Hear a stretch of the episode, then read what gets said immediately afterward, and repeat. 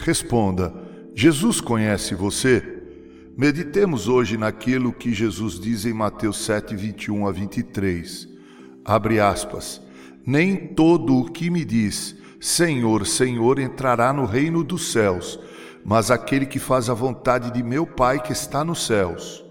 Muitos naquele dia hão de dizer-me: Senhor, Senhor, porventura não temos nós profetizado em teu nome, e em teu nome não expelimos demônios, e em teu nome não fizemos muitos milagres? Então lhes direi explicitamente: Nunca vos conheci. Apartai-vos de mim, os que praticais a iniquidade. Fecha aspas. Como você pode perceber, tanto no versículo 21 quanto no versículo 22, Jesus é chamado de Senhor.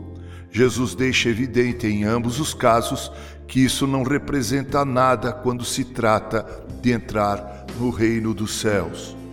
Na primeira vez em que Jesus diz que nem todos os que o chamam Senhor entrarão no reino dos céus, o Mestre deixa claro que não basta em nossas vidas chamarmos Jesus de Senhor se no final das contas não fizermos a vontade do Pai. Isso não passa de hipocrisia.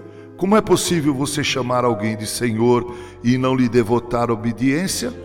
Já no versículo 22, Jesus diz que naquele dia, ou seja, no grande dia do ajuste de contas, muitos vão chamá-lo de Senhor e acrescentar que no nome dele profetizaram, exorcizaram e fizeram milagres. Observe atentamente que Jesus não diz que não tenha havido profecia, expulsão de demônios e milagres feitos em nome dele. Entretanto, Jesus diz explícita e claramente o seguinte: a estes que o chamam de Senhor e que fizeram tantas coisas, diz o Senhor, nunca vos conheci. Que situação constrangedora deve ser essa, não? Imagine você encontrar alguém de que você sempre ouviu falar, que muitos elogiam e de repente você se dirige a essa pessoa diante de tantas outras dizendo: Pedro, Pedro, ou William, William. E o Pedro ou o William olham para você e simplesmente dizem na frente de todos: Ei, espere um pouco, não conheço você, que intimidade é essa? Fique longe de mim. Quando Jesus foi ensinar sobre como orar, ele disse que seus discípulos não deveriam fazer como os gentios, que usavam de vãs repetições, revelando com isso não conhecer o Deus a quem oravam. Assim também de nada adianta você fazer discursos usando o nome de Deus e ao mesmo tempo hipocritamente deixar de fazer a vontade do Pai. Era como se Jesus dissesse: Vocês são hipócritas, me chamam de Senhor, mas não fazem a minha vontade, que é a vontade do Pai. Portanto, meus queridos, o senhorio de Cristo durante nossa jornada de vida não deve ser evidenciado pelos discursos que fazemos, pelas músicas que cantamos, por nossa pública profissão de fé, se o que eu falo, se o que eu canto e professo for tudo só da boca para fora.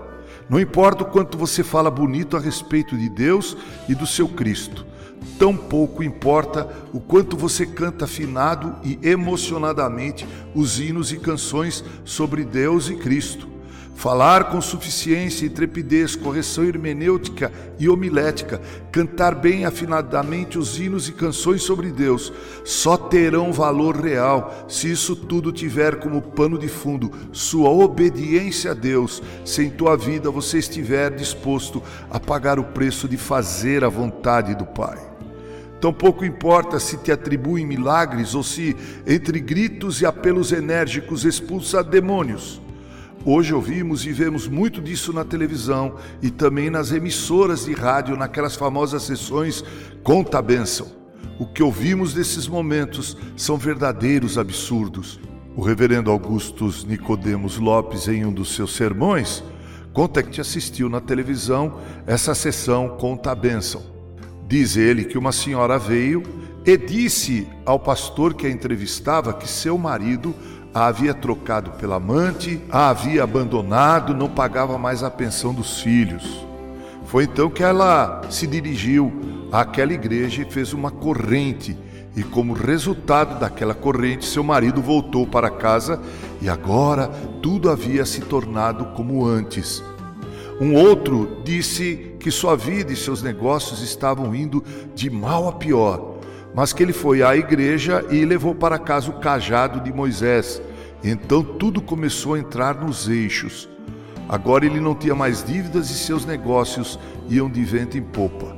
Foi então que uma senhora de idade aproximou do obreiro e disse: Bem, eu andava perdida, sem esperança, sentindo o peso dos meus pecados e muito triste. Então alguém me falou de Jesus e o apresentou como meu Salvador. Então eu criei, fui perdoada e salva. O apresentador da sessão conta a bênção. Então arrematou: Sim, minha irmã, mas conta a bênção. Creio eu sinceramente, meus amados irmãos, e sem medo de errar, que dos três essa mulher irá chegar naquele dia e será reconhecida por Cristo, que dirá a ela: Vinde, bendita de meu Pai, entrai na posse do reino que vos está preparado desde a fundação do mundo.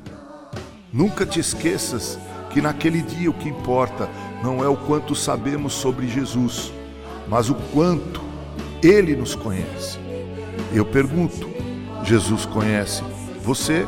Com carinho, Reverendo Mauro Sérgio Aiello.